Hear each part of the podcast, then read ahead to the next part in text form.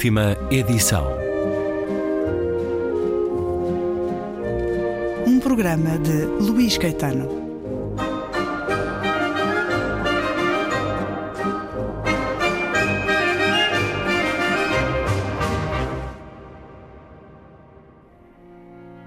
No dia em que uma estátua é acabada, começa de certo modo a sua vida. Fechou-se a primeira fase, em que, pela mão do escultor, ela passou de bloco a forma humana. Numa outra fase, ao correr dos séculos, irão alternar-se a adoração, a admiração, o amor, o desprezo ou a indiferença em graus sucessivos de erosão e desgaste, até chegar, pouco a pouco, ao estado de mineral informe a que o seu escultor a tinha arrancado. Já não temos hoje, todos o sabemos, uma única estátua grega tal como a conheceram os seus contemporâneos. Já só ao de leva percebemos, na cabeleira de uma Coré ou de um Coros do século VI, traços avermelhados que hoje nos parecem um pálido ena a provar a sua antiga qualidade de estátuas pintadas, vivas, com a vida intensa e quase assustadora de manequins e de ídolos, que eram obras-primas por acréscimo. Esses objetos duros, trabalhados para imitar formas de vida orgânica, sofreram à sua maneira o equivalente do cansaço, do envelhecimento, da desgraça. Mudaram como o tempo nos muda. As sevícias dos cristãos ou dos bárbaros, as condições em que viveram soterradas durante séculos de abandono até as redescobrirmos, os restauros sábios ou desajeitados, porque passaram, bem ou mal, as sucessivas camadas, verdadeiras ou falsas, que nelas se foram sobrepondo, tudo, até a atmosfera dos próprios museus onde hoje se encontram encerradas, marca o seu corpo de metal ou pedra para todo sempre. Algumas destas modificações são sublimes. A beleza, tal como a concebeu um cérebro humano, uma época, uma forma particular de sociedade, elas juntam a beleza involuntária que lhes vem dos acidentes da história e dos efeitos naturais do tempo.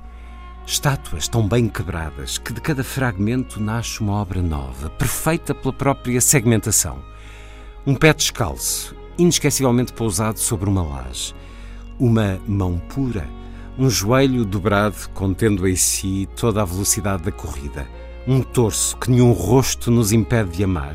Um seio ou um sexo em que reconhecemos melhor do que nunca a forma de flor ou de fruto um perfil onde a beleza subsiste numa total ausência de história humana ou divina, um busto de contornos gastos, a meio caminho entre o retrato e a cabeça de morto. Um corpo fruste, parece um bloco moldado pelas ondas. Um fragmento mutilado, mal se distingue do calhau apanhado numa praia do mar Egeu. O perito não hesita, no entanto. Esta linha apagada, esta curva desaparecida aqui e logo reencontrada, não pode vir senão de uma mão humana, humana e grega, que viveu em tal lugar em tal século. O homem inteiro está aí, a sua colaboração inteligente com o universo e a sua luta contra ele, até à derrota final em que o espírito e a matéria, que lhe serve de suporte, acabam por perecer juntos. A sua intenção afirma-se até ao fim na ruína das coisas. E é um certo, belíssimo certo, de O Tempo, esse grande escultor, de Marguerite Yourcenar. A nova edição da tradução de Helena Vaz da Silva, título dos mais belos, com certeza, que podemos encontrar e que tenho escutado ao longo dos anos, citado como frase sábia Marguerite Yourcenar, não o início da edição da obra dela, eh, porque já em 91 a Relógio d'Água tinha publicado De Olhos Abertos, conversas com Mathieu Gallet e também eh, Mishima, ou Visão do Vazio. Ora, Marguerite Yourcenar, que nasceu a 8 de junho de 1903 em Bruxelas, por causa da morte da mãe aos seus 10 dias de idade, mudou-se para o norte da França. Com a Primeira Guerra Mundial foi viver para a Inglaterra, viajou muito com o pai, isso terá sido decisivo na sua escrita. Viveu na Suíça antes de se mudar para os Estados Unidos, onde adquiriu nacionalidade, mas foi a primeira mulher convidada para a Academia Francesa de Letras. Morreu a 17 de dezembro de 1987. Os leitores de Marguerite Yourcenar em Portugal eh, são muitos, ou pelo menos já o foram. Recordo-me das eh, edições eh, dos anos 90, na Difel agora. Dois livros para já, O Tempo, esse grande escultor, e Como a Água que Corre, na tradução de Luísa Neto Jorge. Vamos também falar sobre esse livro.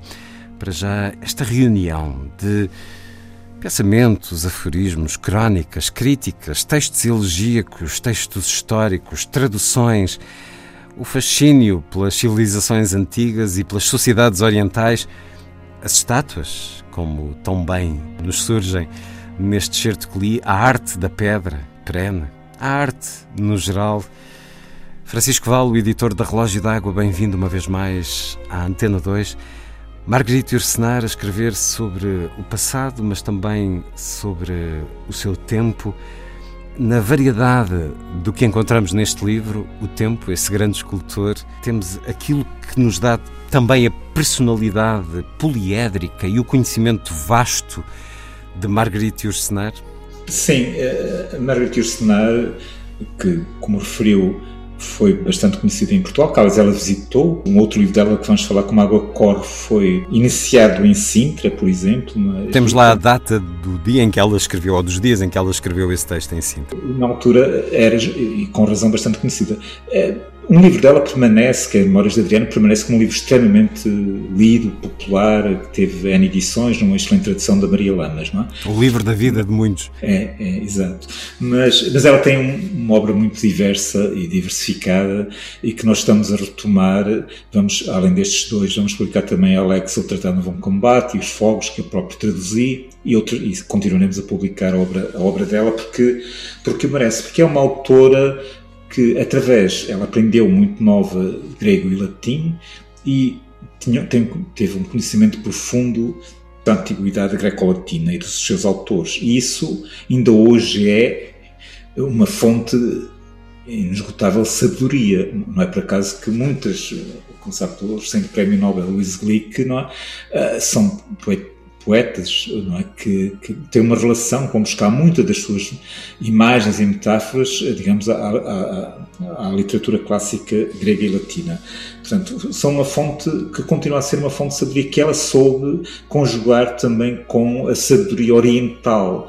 Ela, como disse, interessou-se pelo Japão, geralmente por escritores como Yukio Mishima, sobre o qual ele escreveu Mishima, A Visão do Vazio, mas também, por exemplo, neste livro tem concretamente. Uh, trata de, de, de, uma obra que é, que é, que, que, é, que é fundamental, que é a nobreza da derrota, em que trata do, da civilização japonesa, digamos, eh, nos seus aspectos mais relevantes, mostrando que conhecia, estudou profundamente essa, essa civilização. Fala também na Índia acerca de alguns temas eróticos e místicos da Gita Govinda, não é?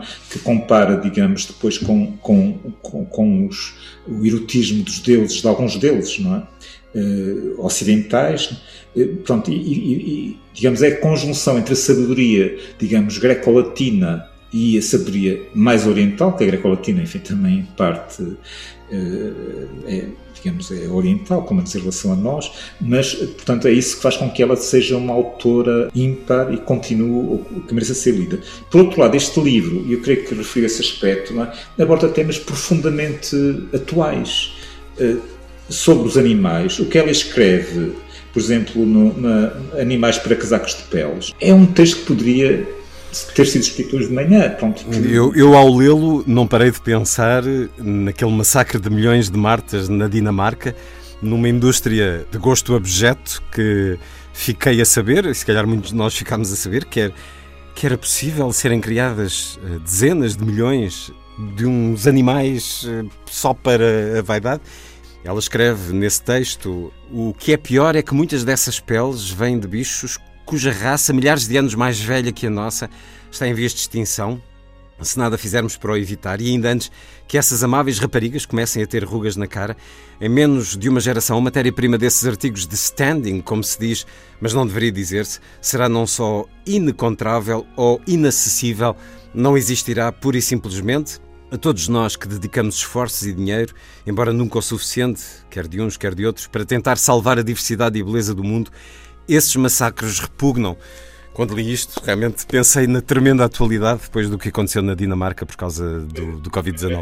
Esse artigo, se me lembra, acaba de uma maneira lapidar. Ela diz que um homem que entra num restaurante com uma mulher envolta em peles de animal pode ser um homem bastante habitual, bastante típico, mas não é necessariamente um homo sapiens. É? Exato. É, digamos, e, não é só esse artigo, ela fala também sobre quem sabe se há uns bichos vão para baixo, que também é sobre eh, digamos, a situação cruel dos animais nesta sociedade e há outros textos como esta facilidade sinistra de morrer que é uma frase que do, do é um verso de Vitor Hugo eh, é que eh, digamos antecipa muitos temas da ecologia contemporânea.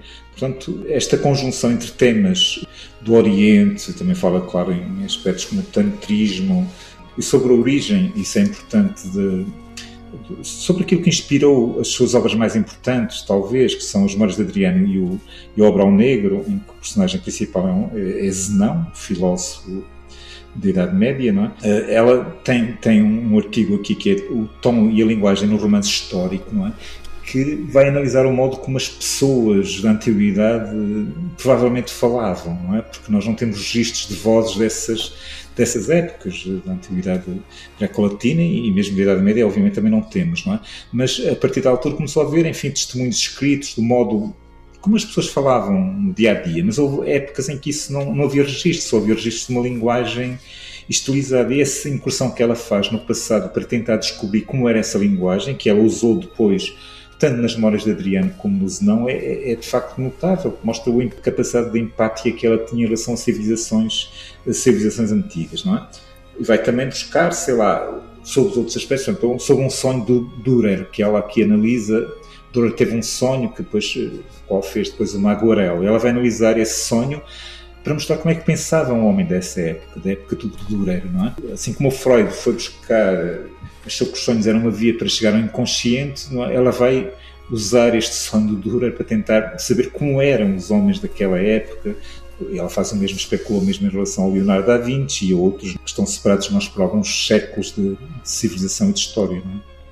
O Tempo, esse grande escultor de Marguerite Yourcenar, na tradução de Helena Vaz da Silva, de regresso às livrarias com a chancela Relógio d'Água e um pormenor na capa, uma belíssima imagem do friso do tesouro de Sífnos em Delfos de 530 a.C., como essa imagem nos uh, conduz desde logo para muito do que se encontra neste livro, esta reunião de textos que nos dão essa extraordinária riqueza cultural, intelectual e literária de Marguerite Yourcenar.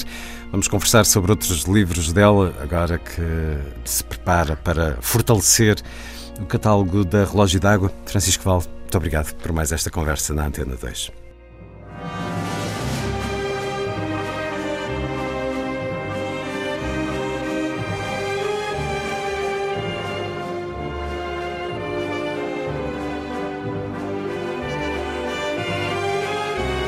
Última edição.